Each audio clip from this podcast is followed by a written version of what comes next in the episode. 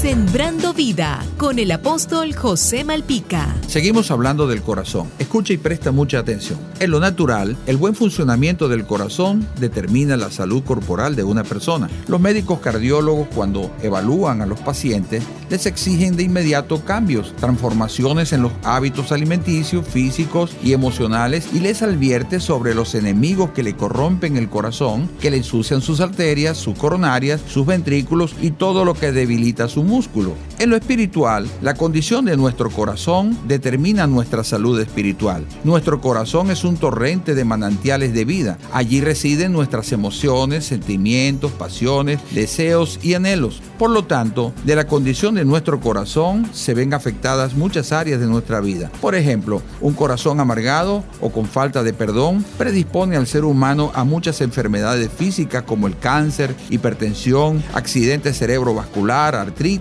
entre otras. Jesús vino a la tierra a morir por tu pecado y por el mío y para que experimentaras una vida llena de gozo y paz. Cuando una persona le entrega su vida a Jesús y lo recibe como Señor y Salvador de su vida, lo primero que Dios hace en la persona es cambiar su corazón. Y recuerda, Jesús te dice, no te dejaré ni te desampararé. Sembrando vida con el apóstol José Malpica.